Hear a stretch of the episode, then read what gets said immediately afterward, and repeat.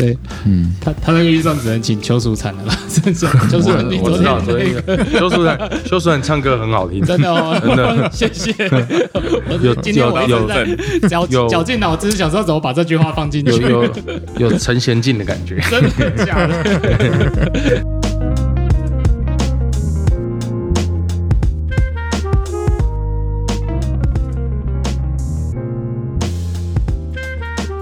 各位刚刚听到的是本集节目的来宾，我个人非常喜欢，然后也追了很多年，至少十几年的乐团灭火器主唱杨大正。对于我们家的熟蝉，就是那个创意部的成员啊，熟蝉他本身就是很会唱歌的人，这样你可以大家可以搜寻在 YouTube 搜寻邱熟蝉，应该可以看到他表演的影片。然后熟蝉呢，他也是台湾。原创流行音乐大奖课语组的冠军，那就是是真的很会唱啊。但是不排除大正呢，是因为跟我们合作，所以讲话呢就非常的客气。那基于那个肥水不流外人田的道理，内举不避亲的道理，那既然大正都讲了这么客套的话，我们就把它剪去 highlight 哦，放在片头断章取义，对不对？那。舒禅呢？他除了在本公司 T D 演担任创意组的组员之外，他自己跟他的乐团呢，邱淑禅与平衡讯号，还有在做巡演。那详细巡演的那个演出资讯，可以看我们这一集的简介。那你看这个老板想什么？老板做到这个程度哦，还帮员工做业配，对不对？请大家支持起来，支持一波。那这一集为什么我们的来宾是灭火器的主唱杨大正呢？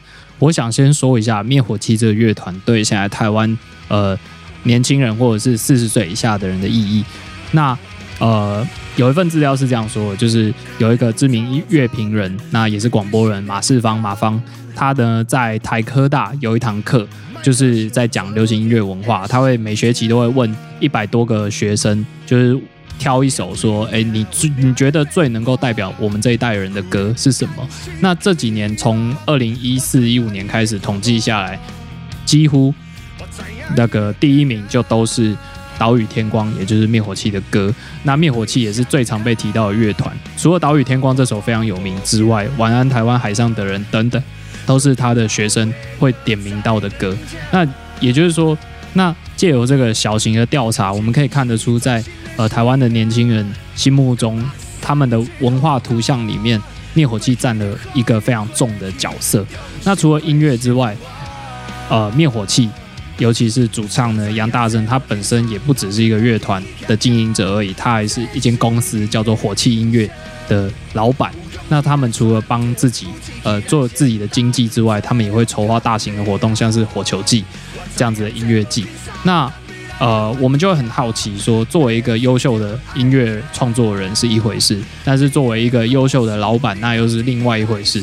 那这就是我们起心动念，想要说，哎，能够邀请杨大正来跟我们分享他的经营的理念，或者是他的心路历程。因为老板想什么，这个节目他。我发现大家对于增广见闻这件事还蛮有兴趣的，就是尤其是我们从简师傅、简天才师傅，然后到蔡顺任，台南的艺术修复老师蔡顺任老师，大家会发现哇，听到很多新鲜的观点、那很扎实的内容。我们觉得这个方向很不错，所以就继续往这个方向，能够跨行业的去找来呃各个行业的老板、经营者们来分享他的经验跟智慧给大家听。那这是我们的呃最初的这个动机，这样子。那接下来呢，就请大家来听我们的访谈。那一天，我们是在 Booking 的一楼，已经打烊了，然后时间也蛮晚的。然后大正，呃，晚上就是接完女儿过来，然后悠悠哉哉，我们就坐下来开了杯，开了瓶红酒。那一瓶红酒还是前一天，呃，由于灭火器跟我们 T T N 有一些内容上的合作，他们就来我们左研院拍摄。那我们的员工呢，包含邱淑婵在内。我就跟大正打了赌，如果他能够把我们在场所有员工的名字十几个人都记住的话，就输他一瓶红酒。那大正果然就很厉害，就把十几个人的名字全部记住都没有讲错。那他们就输掉红酒了。可是输掉红酒呢，他们还不不是我们的员工来付这个红酒哦，是叫老板来付。所以我们今天就是叫老板来开红酒来请大战喝这样子。你看这个员工多棒，嘿，他们打赌赌输，老板付账，真的是。好员工，好员工，赞赞。更棒的是呢，这红酒还是美乐蒂送的，就是那个爱康的执行长美乐蒂。美乐蒂，谢谢你的红酒，谢谢。那总之呢，就是在这个轻松，然后下班后有点悠闲的气氛下，我们来呃进入今天的访谈。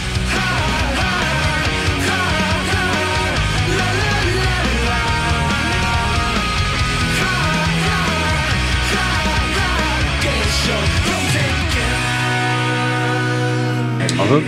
那个，既然你是主唱，麦克风就你就自己瞧吧，应该是你的专业，没问题我就不瞧了。喜欢的话，楼上还有一瓶，就带回家。谢谢你，来，这是今天的今天的访纲。哦，对对对对，谢谢谢谢。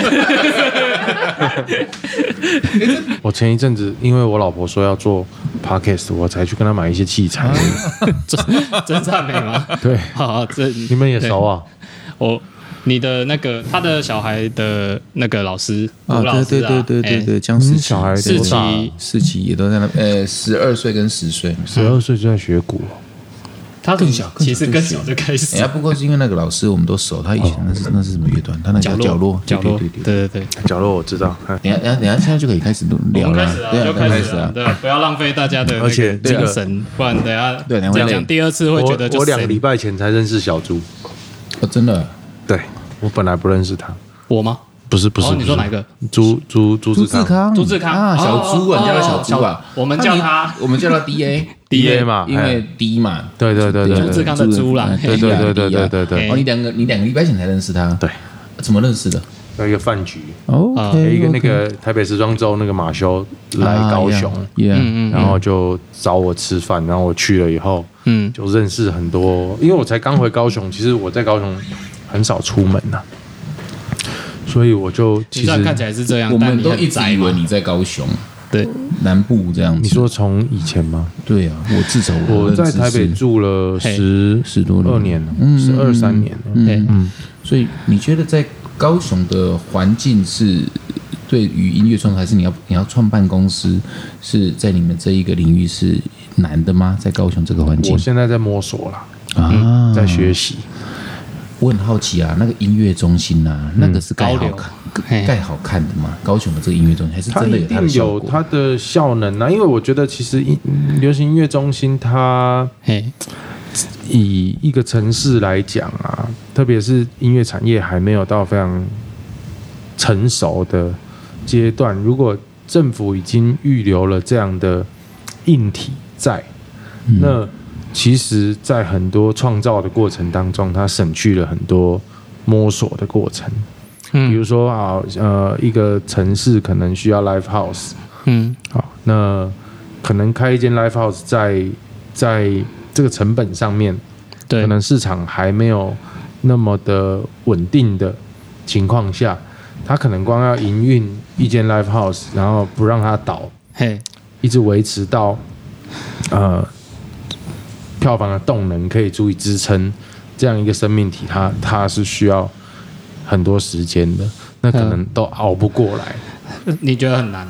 对啊，那嗯可是如果这个硬体是政府或者是法人在做嗯维持营运的话，那我觉得它起码就是说，呃，民间的压力不会那么大。嗯嗯，对，这我我因为这个我我去过看一些 live house 表演嘛对，然后你年纪卡大，你唔知，就是 live warehouse 在博我我尔那边，我知道那间嘿嘿嘿对对 Live Warehouse 对，那他已经晚上散步都会经过，你散步的时候会经过，嘿对，还确实。真的没有进去过。那你们是直接住楼上啊？我们就住在我们现在人在 Book，我们就在 Booking 楼上，对啊，哦，对对对，所以离这里很近啊。嗯，很近啊，近啊，就他们散步晚上都会经到那个地方去啊。我是蛮喜欢盐城这一带的。所以我我才想说，你刚刚讲这些都是政府所所做的嘛，哈，嗯所以所以它会有所谓的补助嘛。如果说音乐公司要来这边设立的话，高雄市政府有做这个事情吗？理论上，理论上，政府单位要扶持产产业，它最直接的的手法一定是去设立一些补助案呐、嗯。就包含我们自己这二十年来，从文化部那边也得到很多补助，所以去完成了很多作品嘛。嗯嗯。就比如说专辑就有好几张，嗯嗯。那比如说呃一些巡回啊，或者是是我们办火球季、音乐季，对，嘿它也都还是有政府补助的角色在。因为我知道你们你呃有两个问题，应该是说你有一张专辑是在国外特地跑去国外的录音室嘛？哈对，那个的体验，等一下好好的问你一下。但是今天想要说政府的这个东西，我比较好奇，说你有去过国外，那你一定会了解国外的音乐市场对当地的城市应该会造成的一些影响。我们知道，好像像日本什么富基的那个 Fuji Rock，Rock 嘛嗯，嗯然后。那台湾呃，高雄至少有大港开唱啊，啊，现在应该回来了哈。嗯那那或者火球季啊，那我就觉得说，那台湾还有什么是可以做的是？哎，在国外已经做的很成功的，把那样的行销体验给带回来，你觉得还有什么是是可以做更好的？有有什么改善空间吗？其实我自己在看待台湾的音乐市场，还是嗯还是呃受众人口基数的问题啦。嗯，这个真的是最最最最根本性而且结构性的问题。基数太小，对，嗯那那这个应该从很多个层面来说了。我觉得其实对现在台湾的不管是嗯、制作制作面来说，比如说演唱会制作好了，灯光、音响、视讯，甚至是一些呃科技互动类的，嗯嗯其实大家在在在 know how 上面都跟国际蛮接轨的。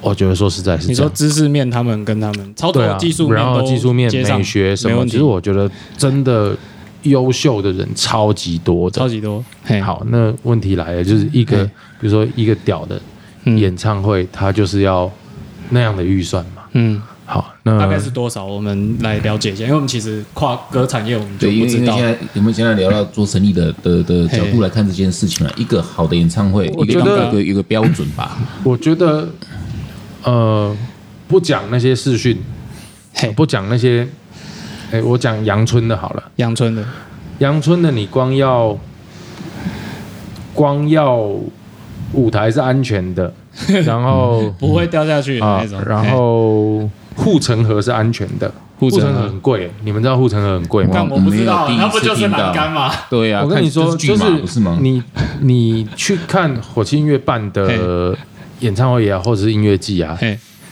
那个护城河通常会跟别的活动不太一样，哦，然后可是我没有那个留意过。那个价钱差超多。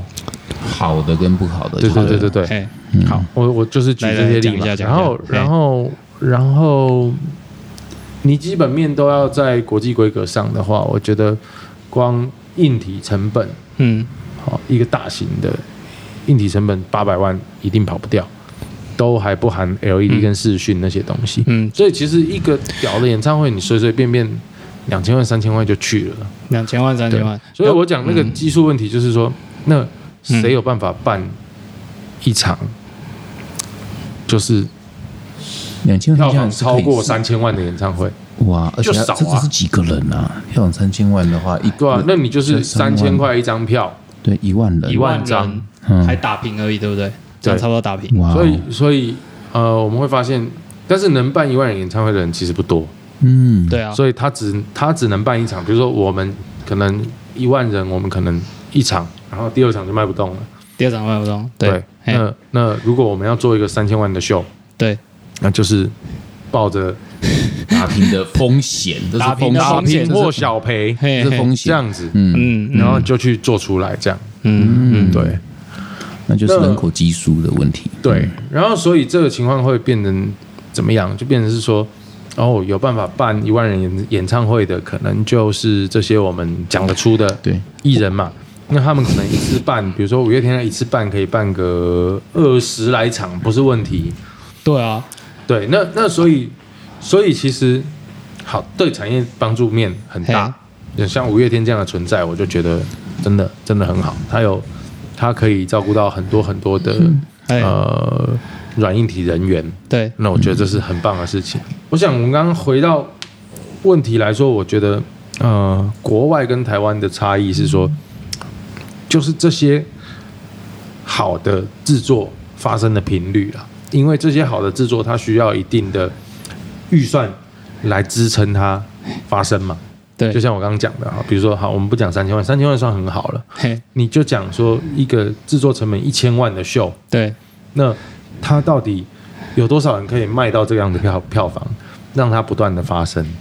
那这就是一个很大的问题嘛。嗯嗯所以，呃，光是这样的前提之下，其实很多我们去呃去端看整个产业里面各个角落现在面临的问题，比如说，好，嗯，设计，嗯。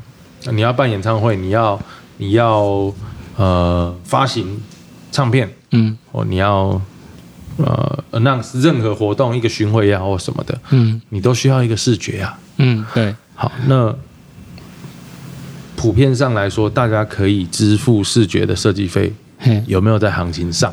对，好，那那据我所知，其实是大部分是没有，到现在吗，就是就是因为因为很多的对，的呃乐团也好，或很多的 artist，他其实他的回收机制，他并没有办法支付，没有办法让他能用所谓的行情去支付这些东西。嘿，所以我们会看到，在人就是呃乐迷的人口基数不够的情况下，其实很多的时候会是大家用热情、用用新鲜的肝、用香挺。那这个东西久了，它会有问题，是因为，哎，我二十几岁可以挺，嗯那我三十岁靠，我小孩两个，嗯哎、我在挺，我老婆要跟我离婚了，那怎么办？就就这样，所以我们在看待问题，还是觉得说，有没有办法是同步让这个基数去扩大的，让让让大家听音乐会变成是一个习惯。嗯，那我我认为台湾跟跟可能海外的差异是，嗯。呃，这些音乐性或艺文性或者文化面的消费，嗯。其实他们行之有年，嗯。所以他们在很早就已经累积到足够大的市场基数，让这些东西可以不断的发生，嗯。让这些产业当中的人员可以留下来，然后一直在这边运作着，然后维持着很多家庭的生计。嗯嗯，你的意思是根本面的问题？是这个，你意思是说，我们不是整个国家人口不够多，是听音乐的人口不够多吗？还是你觉得？愿意付费去看演唱会我我认为是这样子啊就是它其嗯实还有很大的空间可以开发嘛。比如说，比方说，呃我们的音乐季可以办到一万多人、两万人，对那当然看起来是哦，对。那我们现在的确是有这样的人口基数在支持独立音乐也好，或者是支持这些好创作音乐也好。嗯。但是这样够吗？其实它真的不够哎、你不能一年只有一的一个大港开唱对啊，可以，那那那那其这些嗯。工作人员他其他问得很其他蠢的问十十一个月要干嘛？我问很蠢的问题哦，我真的不懂，就是大港开山为什么不能一年四次，而是只能一年一次？如果他每次都这么受欢迎的话，其实还是动能的问题啊。嗯第一个啦，就是就是嗯、比较少。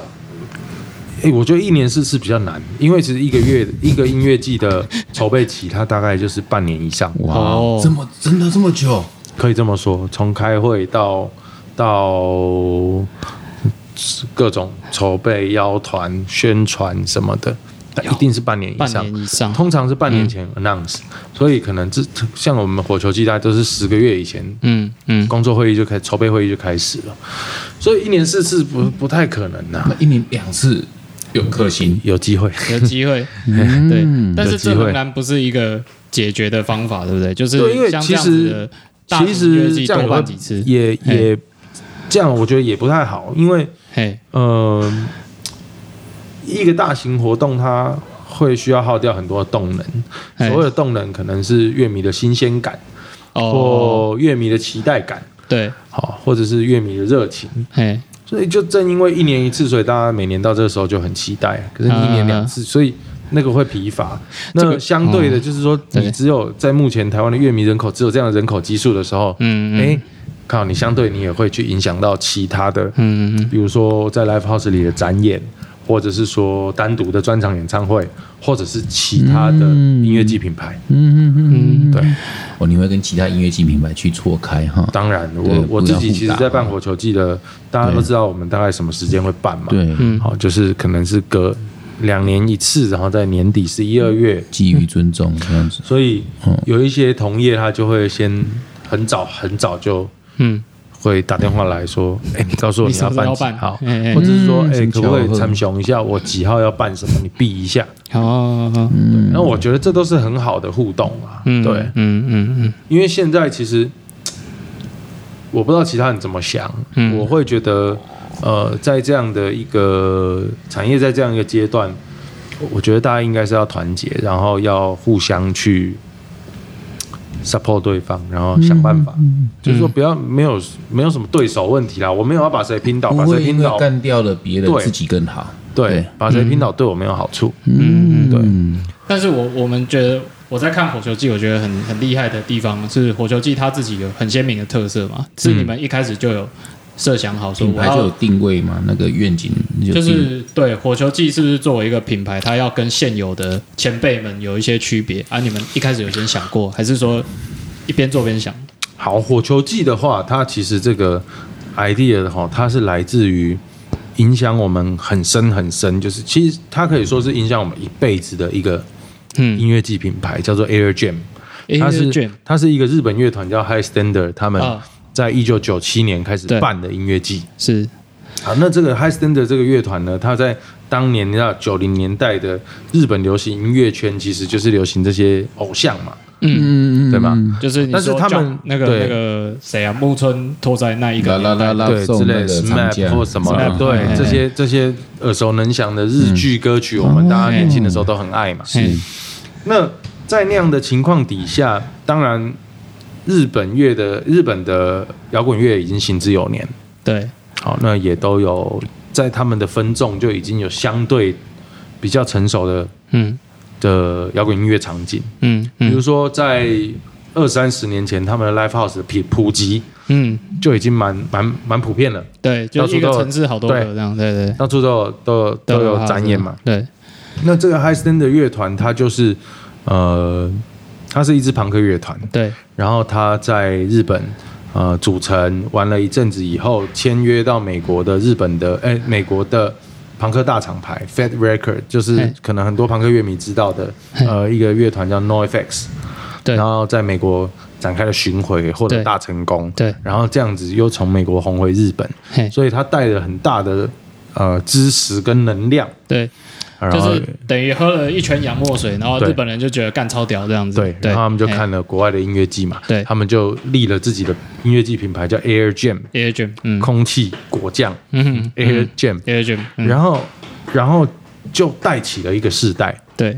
就是呃我们常讲 Air Jam 世代。Air Jam 世代，Air Jam 世代，它除了当代所有参与 Air Jam 的呃，艺人对都一起受到注视之外，他们形成一个很大的势力，在日本的音乐圈，嗯。就是有一个流派，嗯嗯。就是就是朋克音乐的流派，嗯。形成了非常非常大的一个场景，嗯。然后孕育了很多人。嗯嗯。一直到现在二十年、二十多年过去了，这样的势力还存在，嗯。而且不仅是存在，这样的音乐也影响到很多很有名的音乐人，例如说嗯。One OK Rock，、，One OK Rock，嗯，对。他们是 Air Jam 世代影响的成长的人，嗯有很多嗯的嗯。呃现在当红的嗯艺人，他是吸了那样一个世代的的奶水。养分长大的。对，那我觉得这是一个蛮好的事情。嗯。那真真正令我冲击的是，我在两千年组团的第一年，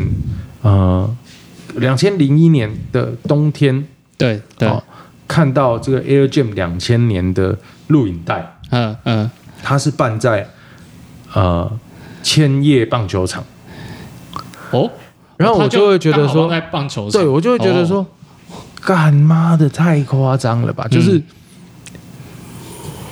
我们这种地下乐团、朋克乐，你在台湾，你就是想干，你可以卖一张一百张票，觉得嗯。干真的是超屌。对。好啊，再怎么样，地下乐团卖个四五百张票，对。天团对。超神。对。可是他们竟然是哦八个地下乐团对，在干，在棒球场给我开音乐季，在签约棒球场，嗯。对。傻眼。那这个国家的对，场景跟市场到底嗯，是有多少？领先我们多少啊？嗯。明明我们的飞行距离才三个小时嘛，对啊对啊，对。嗯然后，然后就会觉得说，那个时候十六岁的我们就有点觉得说，哦，如果可以在棒球场办一个音乐季，都是独立乐团的音乐季，嗯嗯嗯。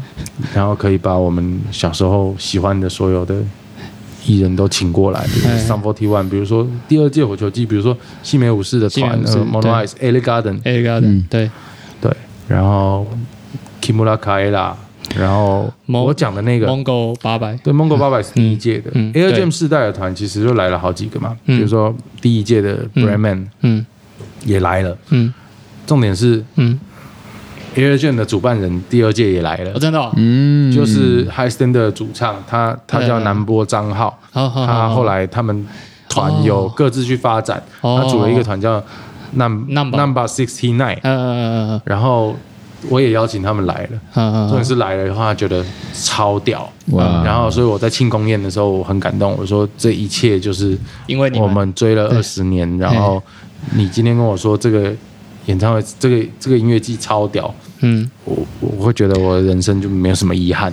还是因为他收我们的钱，消费有收，所以讲话比较客气。我我我觉得当然也是有可能啦，但是哇，嘿但我觉得可能性不高，是因为是因为其实他们收费不高，哦，真的，就是因为嗯，相挺有我们我们的能力有限，说实在的，嗯所以我必须是跟他讲说，对我们的能力范围在哪里。对。那对不对？他他接受了这样的 offer，然后嗯来了。如果他是为了钱，他其实大可以不用讲这种。一开始可能就不会答应的啦。对啊我觉我觉得前提应该他知道他当时影响了二十年前的你们，对然后他自己也觉得出现一个这个东西，这个蛮感动的。所以是火球季是这样子而来的概念嘛。那嗯当我们真的想要把它实践出来的时候，其实还有另外一个面向是说，呃，这几年我们真的很常跑日本的音乐季，嗯嗯然后我们会发现台湾的音乐季它真的很好玩。嗯，比如说大港开唱也十几年了嘛，嗯像我一直都很喜欢大港开唱，是那个气氛啊，那个呃整个 line up 那个氛围啊，一个一个城市的这个有点嘉年华的感觉，嗯我很喜欢。嗯对，可是，在很多的细节上面，其实我我们的嘿国外音乐季经验，让我们知道说，哦，其实还有很多观众看不到的细节是嗯可以努力的。像是说，比如说我我在日本唱音乐季，我我最喜欢的其实是他们的动线规划。动线规划，所谓的动线规划，就是他们的观众的路线其实是很是很经过设计，他不会让它乱成一团。像我们有大港桥，之前大港桥嘛，然后那个浮桥，对不对？他要经过那个浮桥，从 Life Warehouse 这样子走过来，到海龙王跟南霸天那一边的时候，嗯塞车就可能会塞在那边。嗯对，塞车这个算是 Fuji 还 Rock 也会塞车。嗯，Summer Sonic 也会塞车，嘿嘿，但是就是说，起码说你塞车的时候嗯，啊，这是人流问题嘛，这是硬体问题嘛。对，你塞车的时候有没有事干？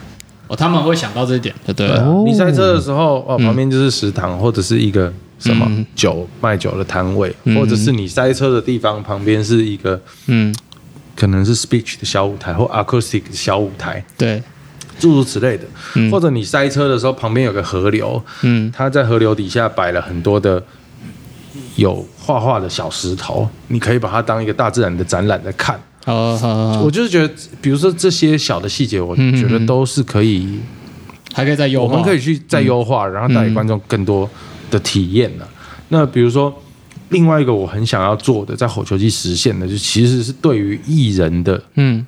招待。嗯就是在日本，我们第一次去唱 Summer Sonic 的时候，真的简直吓坏了。怎样？它整个后台，有一个很大的 lounge，lounge 里面有 buffet，嗯有很好的牛排，然后有很好的酒水，嗯嗯。有按摩 按摩师，然后嗯。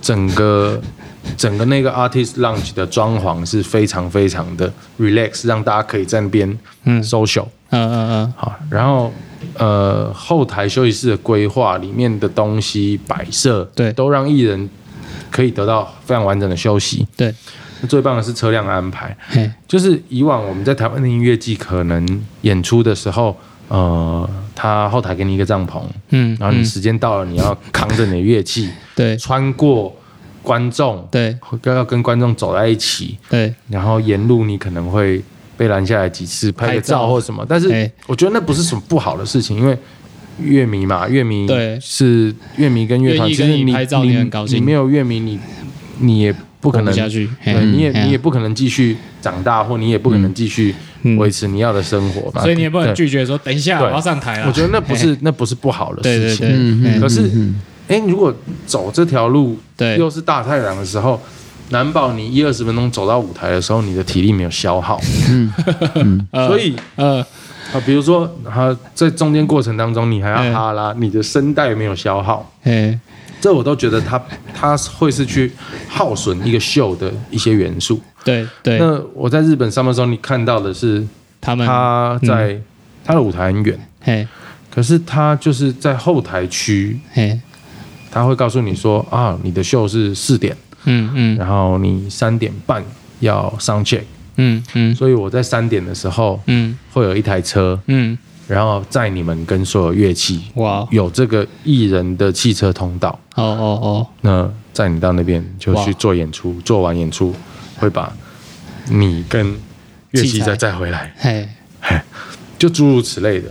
那我就觉得其实这个东西就就很可以去优做化跟学就习就可以去优化这样。嗯所以我在第二届火球季的时候，其实第一届、第二届我其实在后台空间的规划就都一直蛮坚持的啦。比如说我们的食物，像对第二届的后台有有艺人酒吧。要啊艺人食堂当然有一些台湾的小吃，嗯。也有一些呃，就是乐天球场的热炒，嗯嗯。也有日本的一兰拉面，呃，好，然后就是让大家可以在那边考虑到日本人的家乡味，你你你表演完，你可以在那边 social 聊天，嗯，嗯然后呃，你想在自己的房间休息，那也很好。那总而言之，你你的一切，你也你当然也可以到外面跟跟乐迷朋友一起瞎混嗯搅和都可以，嗯。但是你想要隔开，你想要不被打扰的时候，哦，我们有一个非常完整的动线提供给你，这样子。嗯，对。我觉得让他们可以吃的安心。我们先来吃东西，好刚刚外送来的，不然他对会很小心，不要出声音，对差点点的呢。对呀，大家一起现在吃一下。来吃个饭，吃个晚餐，嗯谢谢。休息一下如。果看他小心翼翼的声音很小，然后就这样子压力也太大了。而且我要开冷气，我发现，啊，对，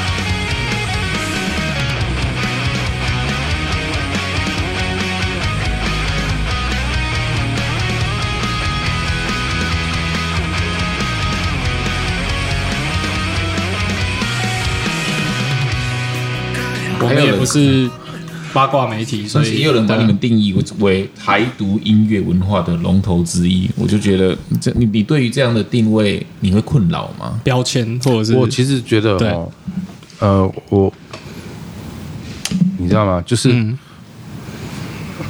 我们就是一个一般人，只是我们的嗯的，比如说你不会说，你不会说哦，他是一个台独计程车司机，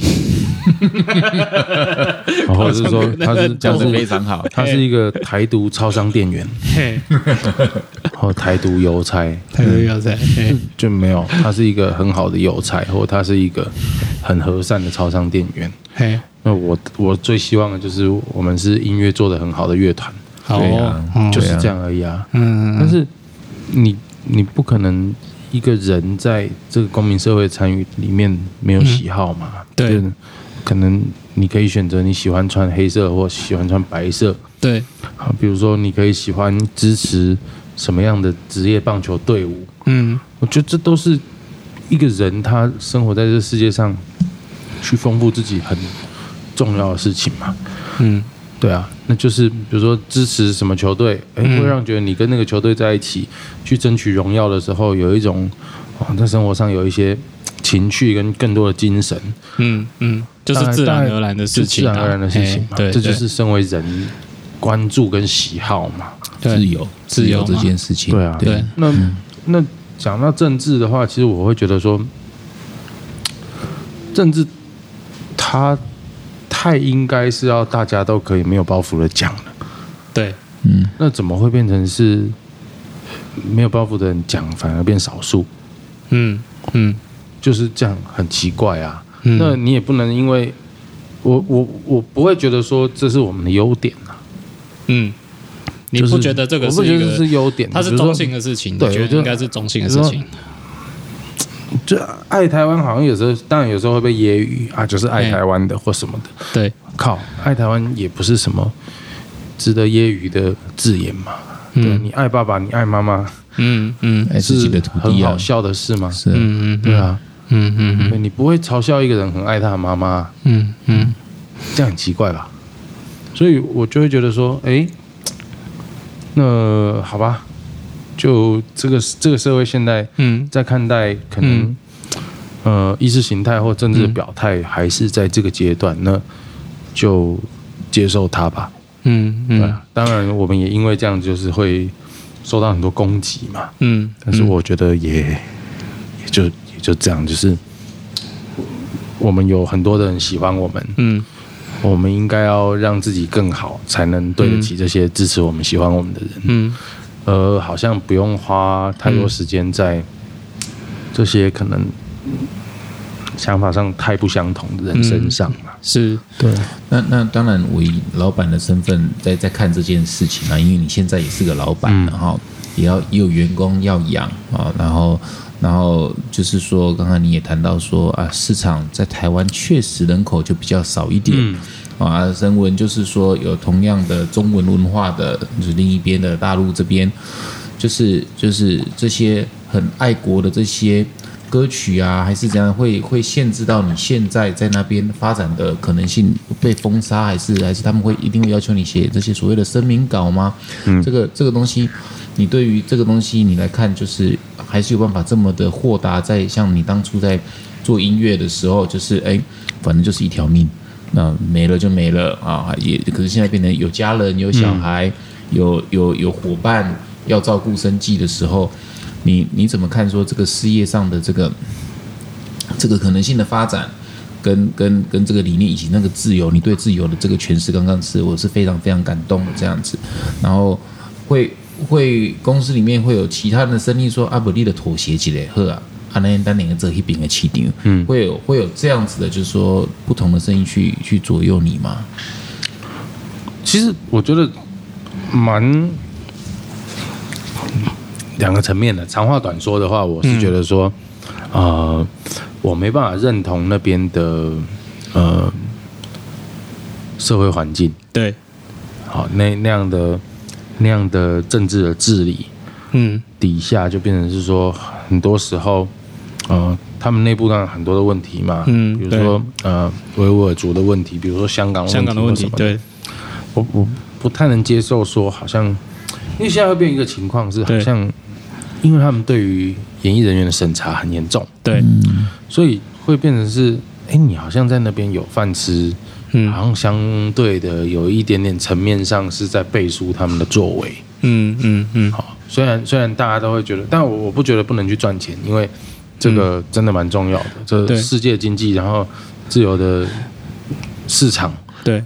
就是这是这是选择。对，那对我自己来说，哎，我自己好像心里比较过不去这样子，对，所以我我就会觉得说，那就不是我们要思考的嗯嗯。部分。嗯。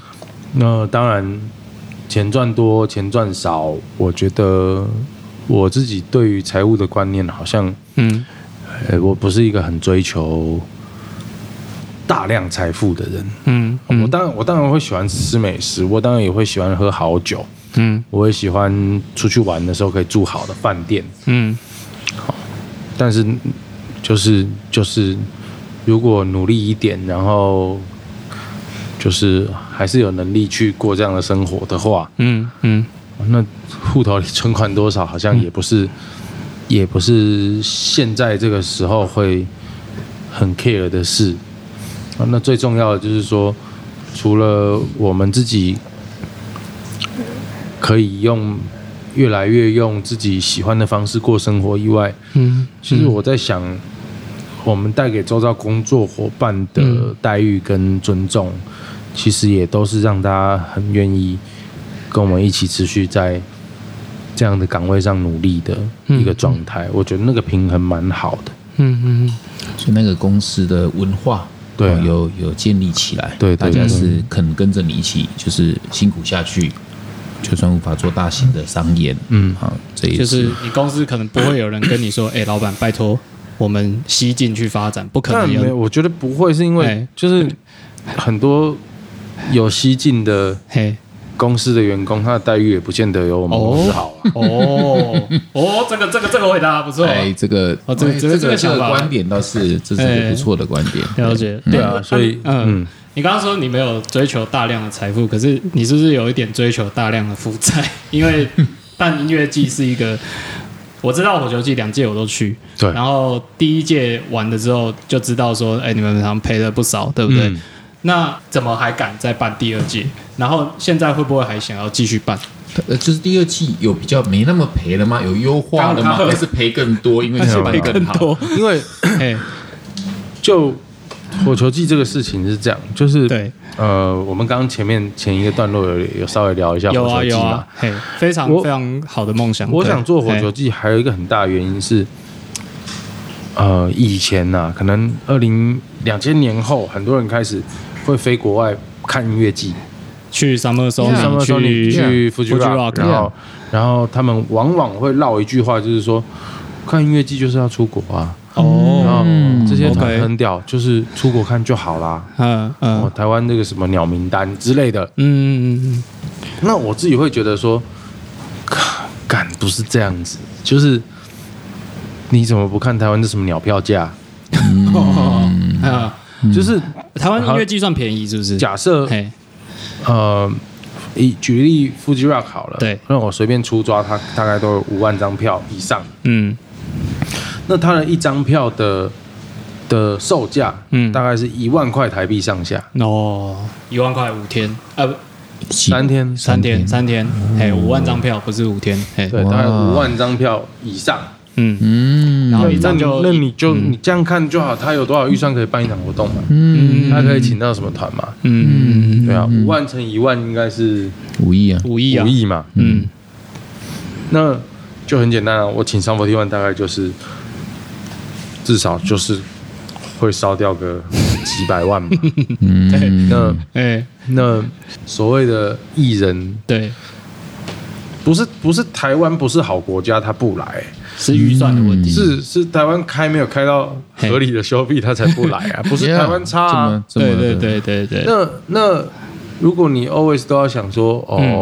我看音乐季是出国看就出国看就好，嗯嗯嗯，干讲的比较比较实在的，实在的，就是看那是你你有钱你看得到啊，嗯嗯，啊，可是很多人没有也许钱没有这个能力去去这样子，然后或者他走不开。嗯嗯。啊，我们一一起想办法让这个环境可以在这里实现嘛。对对，所以第一个我们想要呈现的就是，呃，在音乐季面来说是很多我们看见可以优化的地方，嗯。我们想要赶快让它实现去体验，嗯。不管是呃演出名单，可能一些我们当然会希望在演出名单上有一些国际性嗯，有代表性，像 Sun Forty One 这样子的真的正就大的的咖，的超级大咖，咖，对，那可能当然我们的预算规模可能请一个就爆了，紧绷了。爆了，嘿，对，但是我们希望是说，哦，如果大家透过看到这样的活动跟，像小周你你自己去火球季，你会觉得有什么跟其他的音乐季不一样的体验感吗？我我去两次嘛，然后第二届我我我比较喜欢第二届啊，得坦白说，对，第一届真的是我我不喜欢那个空间哦，然后第二届我觉得不一样的体验当然是场地啊，在棒球场上面呢、嗯，对，但是我也觉得我喜欢的同时，我也觉得有点辛苦，因为他第二天他的地就就变成泥巴地了嘛，因为他是在那个在那个棒球场上啊，然后会有点下雨，然后它就会变泥泞，但是它有它好玩的地方。然后人生一个观众，就就算我没有很很爱棒球，但我这辈子也没有踩过棒球场的草皮，嗯。然后到那个草皮上还可以看团，嗯。觉得很棒，这样，嗯。这是我我我经验，觉得觉得第二届火球季让我很惊艳的地方。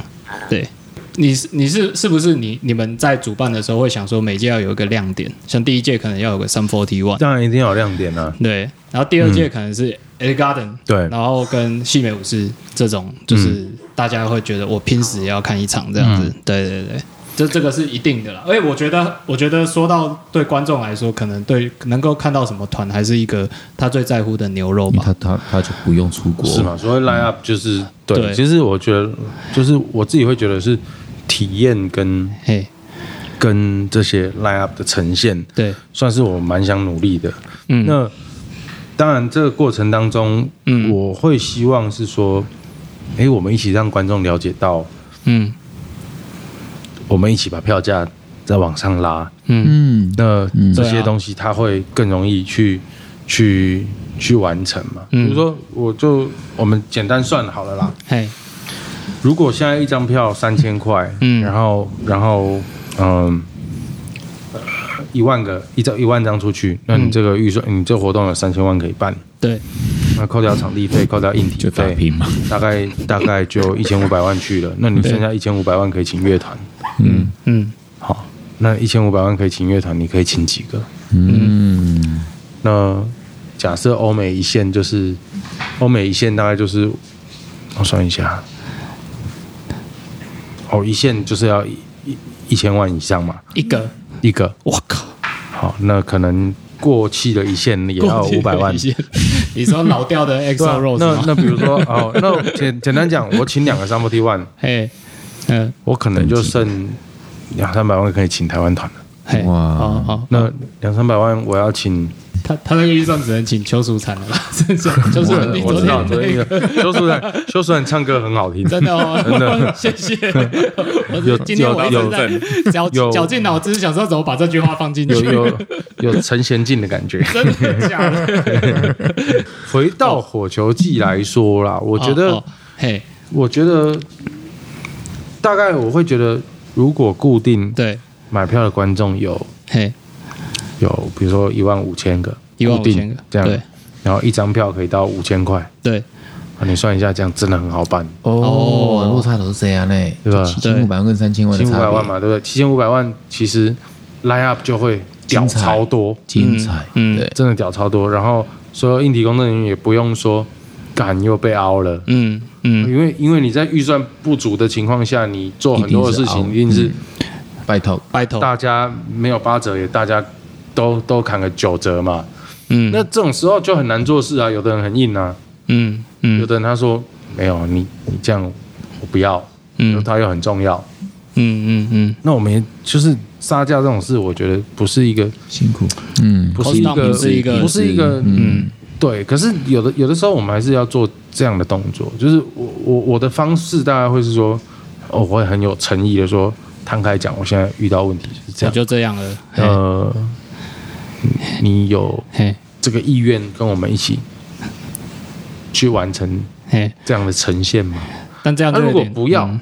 那就不要。嗯，我不会觉得用卤为永伤啊，我就不会这样子。对对。可，是我很幸运，是很多人都是觉得，哦，原来你的愿景可能是三年后或五年、十年一个长期的嗯。呃产业的转转换，对，那也许是值得一起嗯去去努力的。这样要去找赞助厂商，在这方面也是辛苦，对不对？不容易哦。赞助的厂商其实哦，我回到回到第一届跟第二届的差异好了。嗯第一届因为都没有发生过，所以几乎也是几乎没什么赞助对。对对，大家不知道你可以做多对，，第二届的话，因为有第一届的经验，所以有一些厂商就嘿，对啊，像迪迪演第二届也有 你是不是忘记也有帮忙啊，有赞助？对啊，我知道，我看嗯那个也有战术啊，对啊的头巾然后啊，对对然后一些呃一些比如说酒商啊，嗯嗯。对我觉得就活动一届一届口碑出来，它赞助会越来越容易啦。因为人口也人类多了，对啊。有曝光率，对啊，所以我刚刚讲那个，比如说一万五千人买票，一张票五千块，那那那这一万五千个人，嗯，它代表的是厂商也会看到说，哦，叫狼对哦啊，爱五对吧郎五郎，对吧？你啊，啊，你这样万五人啊，不我肯百五万赞助。是啊，嗯是啊，哦，那那十个厂商啊，你就个个个个给多了一千万，对啊，对。吧？所以你这样就是可能将近一亿的资金可以再再做一个音乐节，很好做了，嗯真的。，嗯嗯嗯，对，当然，他如果是不是遇到小的呢？多多，多多出现，多多你要说什么？多多你要说什么？温跟大家馨温馨那你跟大家打招呼，你说大家好，我是多多。大家好，我是多多。哎呦，哦可爱哦，可爱好，棒哎！可恶 那它的风险是不是下雨的话，啊！所以一定要一定要室内咯？那如果风险下雨的话，那不是搞砸了？Fuji Rock 几乎每年下雨，只有一年没下雨，哦，真的所以他没有在怕的呢。所以嗯我觉得，嗯我觉得应该是说，第一个下雨你不能让演出中断，嗯。OK，嗯，然后下雨你不能让场地泥泞。对，哎，他都弄在山里面，他怎么可以克服这件事情？他？他，他场地是泥泞的，所以其实他也做不到，对不对？他也做不到。他也。做不到，对。哎呀，可是可是，比如说我在棒球场，对。呃，我上一届为什么没有铺保护垫？对啊，对啊，对，嘿，因为问题。不是不是预算问题，对，是球团跟我说，困惑，球团跟我说，嘿，哎、我跟你讲，你们这个办完五月天还要办，嗯，所以我嗯们草皮要全部挖掉，所以所以你看看要不要铺保护垫？嘿嘿嗯，然后他说可铺可不铺。嘿，都可以这样子，那，我当然一开始我我自己是棒球迷，嗯我觉得球场是神圣的，草皮是我神圣的原本就有编保护垫的预算预算进来，嗯对那个没有问题。对，可是后来就就我们开会过程当中，我想说，好，既然球团有给我这个讯息，嘿，我跟大家讨论一下这样子。嗯，那就有人说，那不要铺。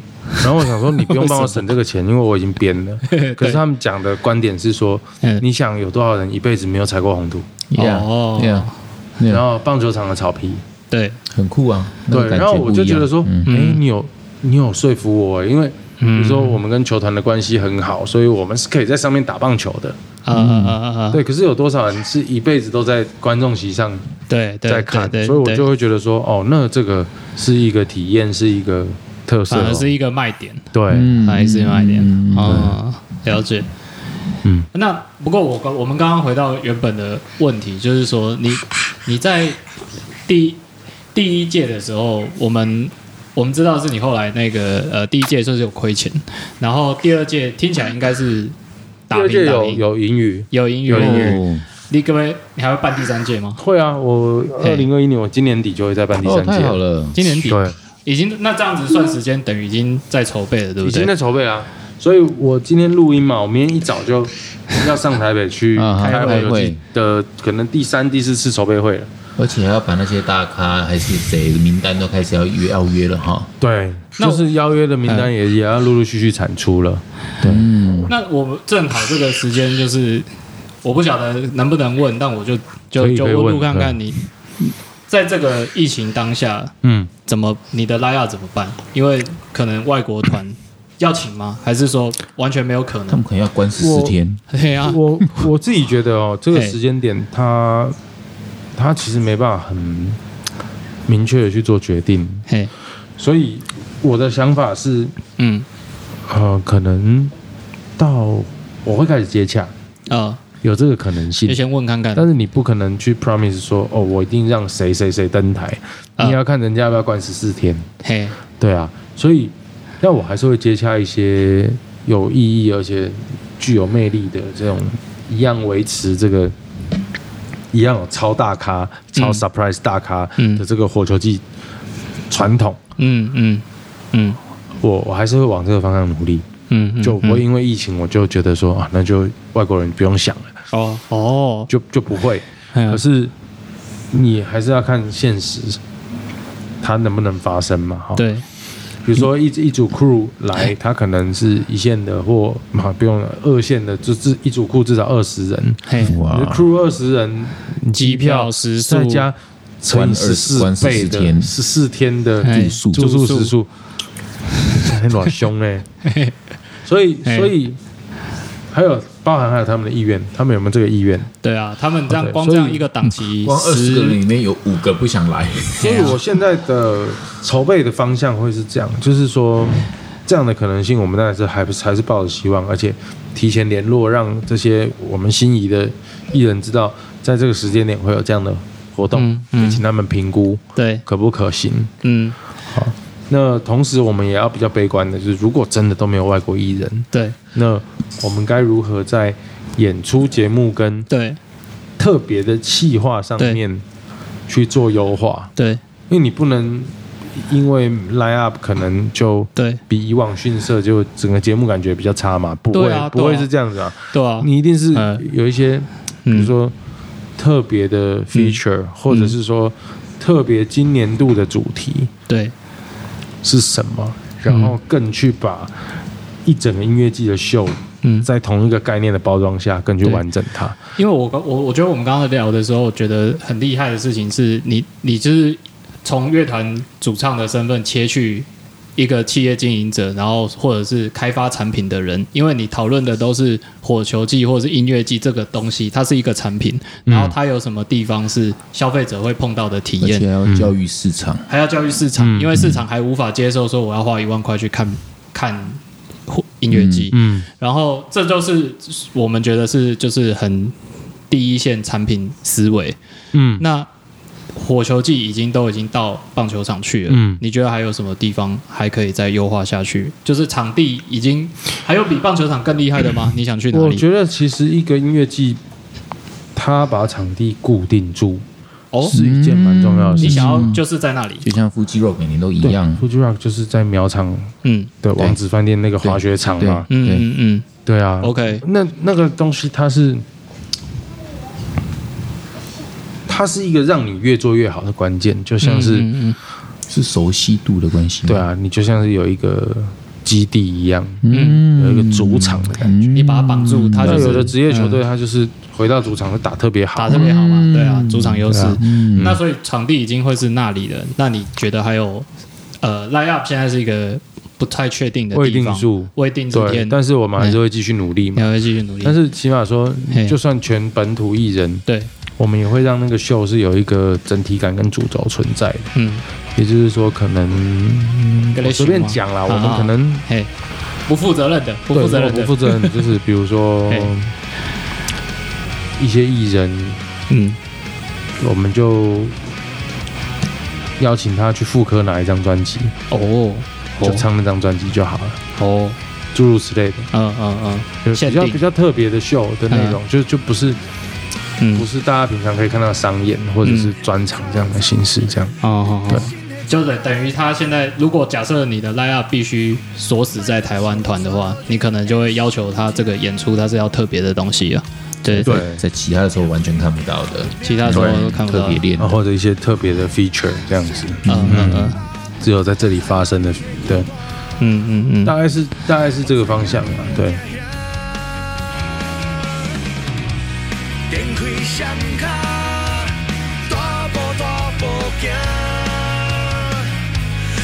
从今后袂搁再软吃。头前是全新的生命，甲目屎切互干，过去就可以过去，用心过生活。好，下面来回复听众的问题。好，第一个是福宁章哦，我知道，我知道你是谁啊。他说听了这么多老板书籍推荐，他也想反推老板四书五经。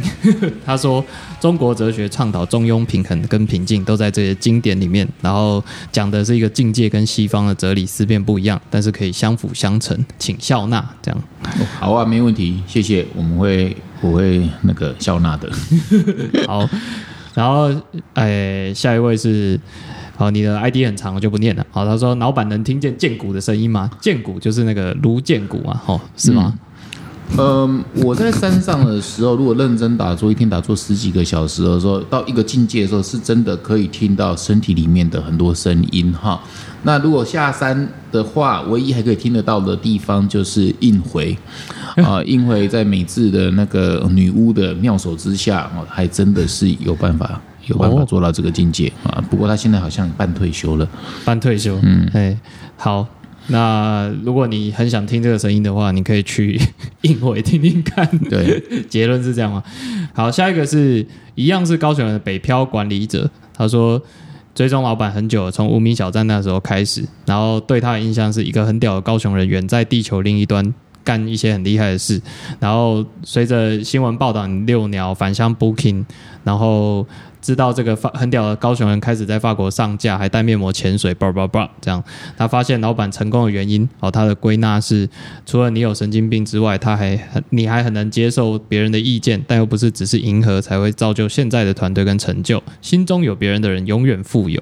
哦，在我我觉得哎，因为我最近学 satire 嘛，哈，刚从 satire 回来，然后我就改天有一天我们来录一期 satire 这样子啊。不过我就发现说，哎呃，不怕被别人拒绝的人啊，就是就是你去你去邀请别人做某些事情，那自己被被 decline 被被拒绝了，对。可是却没有觉得很丢脸，就是你有足够强大的自信啊，然后然后去尝试不同东西，不怕失败的话，呃，日子会过得比较比较快乐，也比较不会有毫无来由的情绪啊，说说就是被愤怒也好，还是怎样。的，但是但是我我觉得是是内心那一股就是呃那个对内以及对外的一致性。讲的有点悬，不过可能改天要另外开一集来讲这个东西。对，嗯嗯，好。那下一位是小记者，他说从大学时他也是一个老粉然后他从电脑课看你还是六六鸟侠追到现在，他的两个小孩已经跟你的小孩年纪一样大了，然后在你身上学到很多育儿经验，特别来这里感谢你，每天晚上还会反复听，希望继续坚持分享下去。哦，小记者，我还记得你耶，我们至少哇了，至少认识十五年了吧？啊十五年对，十五年前他就有在留言了，这样。哦，那那我觉得育儿经验是一直在不断的在进步中嘛，哈，就像做品牌、做事业都是育儿也是要一直有新的想法带进去哈，然后才能够跟小孩有更多的连接。啊，我也是每天一直在学，在学习中。嗯谢谢你。持续的成长啊，抱着这个想法，你就会慢慢进步了哈。那下一位是老板粉丝，他说：“呃，老板小周好，记得有一年，呃，去年有一阵子你还在学法文，见问你最近还有没有在学？然后也想问你有没有语文学习的好方法，有没有什么诀窍？那他自己的经验是学这么多语言，他他就只想要把唯一的外语学好。可是从学生时期开始，出了社会之后，都还是不敢讲英文，然后也听不懂 ICRT，也没办法流畅的书写，很想要在三十八岁之前，哦、开始的时候重新把这个唯一的外语学好，这样子。好，我觉得意念很重要哦。你如果你的意念一开始就觉得学外语很难的话，那你学什么之后就会觉得很辛苦。你一开始意念就要觉得说学外语我做得到，就是那种自我洗脑的方式。这样你意念带到说，我就是有办法讲外语，我就是想要用外语跟外国人沟通。那只要这样的话，其实相对就会很快啊。这个这个我是相信这件事情的。那学法文，我那阵子还真的学不错，在很短的时间内就可以开始读法文书了。那那那只是说，那个法文老师最后有点问题啊、就是他他跟我有了一些小争执啦。啊，举例来说，很我像法国人会做事我事。我就跟他取消 一个提早一个礼拜跟他取消个一两节课，因为我要去台北出差，他就说我这样子不尊重他，然后就整个大发飙了，这样子就有点歇斯底里这样子，因为很小的事情，那我就说，难道我不能我不能那个请假吗？然后另一个我介绍的家长。他只是他女儿要去上音乐课，也跟他提提早，都提早说，提早一个礼拜跟他说我要呃要让女儿去去请假去上音乐比赛这样子，他就骂他是一个不好的妈妈这样子，所以就就没有再去了，这样有点可惜。要不然他其实法文真的教的很不错啊、价格也蛮划算的啊，就就因为这样就不了了之了，我也觉得有点遗憾。不然我其实很喜欢学法文。嗯，要、不然就看有没有人很会教法文，然后 呃个性比较好的，对对 可以推荐一下。对对对，好谢谢。诶，而我自己补充一下，我自己念文藻的，虽然我念的没有很好，我也没有毕业，不过我觉得文藻的那个塑造的学语言的环境是真的塑造的很不错。所以我我就像老板刚刚讲的，就是你要先不怕。那我们那时候的方法就是，你进入那个全英文课堂嘛，然后你一开始一定会怕，然后就是课每老师在讲什么，还有作业是什么，最可怕的事情是你连作业是什么你都听不懂。可是因为你习惯了嘛，你过不用一学期你就习惯了，因为全部都是英文，然后你就会不再那么害怕，然后也不会那么紧张的时候，你就会发现哦，我敢讲了，我听得懂了。所以我觉得就是如果可以的话，你还是去进入那个英文环境会比较好。如果你一直用中英中英对照的方式学，它真的你会挫折感可能蛮重的，就是、对。举例来说，很多人学英文或学外语好了，他们会嘿想要读一段英文字，然后呢，就会中英每个字每一句都会哦想要把它翻出来。是是是这是最没有效率的学习方法。是每人会想要想了解，哎，这个文法，这个这个为什么要后面加 e d i n g？我跟你说，有时候英文它就是没有逻辑的。哦它在任任何语言对都没有逻辑，尤其是很诗词的东西，它是故意文法错误的，所以。你就你就是把它念过去，你大概懂那个意思就好了，你不用刻意一定要百分之百搞懂。就像很多人的阅读习惯，就是每个字都要念对，我觉得这些都太对自己太辛苦了严，太严苛了，要求太高了，反而会进展是是不快。你用这种放松的心情去学他，乱讲话也 OK。对然后就是重点是那个环境。小周那个我很同意，就是语言就是一个 lifestyle，那 lifestyle 就是环境，所以你如果沉浸在那个环境，就交个外国男朋友是最快的啦。这是非常中肯的建议，对。然后，而且中英对照的时候，你要注意的是，你其实是在运用大脑的另外一个区块，就是翻译的那个区块。对对对你不是在用外文的那个区块，它有点不一样哦。所以你会锻炼到别的部分的 muscle，有点像你现在想要我想要练一个肩膀的线条，结果你一直去做硬举，就是你可能肌肉用到了完全不同的地方，它对长得很像，可是不一样。哦，对好，，这是有的是从核心发力，有的是外外显的力。那那说小时候讲到一个很对的的东西，就是你会用运用思考，可是语言是不能思考的。它就是像我现在跟你讲话这句话，我没有想到说我主词、动词上面副系词上面挖歌这样都没有，对都，没有，我就是脑袋就自然就而然就流出来了，这样，所以语言是不能思考的。那你如果要一直翻译的话，那你是在用你思考的逻辑去介入了，这样子。对你，你就会觉得，哎，我怎么都老是卡住？好，你这是一个好问题哦。我们讲了这么多，然后最后 害我们这样最后一个问题会有点草草结束。对，最后一位是 QQ Mini CCC 哦，他说那个老老板小周声音太疗愈舒压，都听到睡着，这是好事还是 还是 他听到睡着？对啊，好，那就这样草草结束吧。谢谢你，QQ mini 助眠好声音，谢谢。好，谢谢大家的呃收听啊，这是本集的老板想什么？那我是小周，我是老板。好，谢谢大家，我们下一集再会喽，拜拜拜。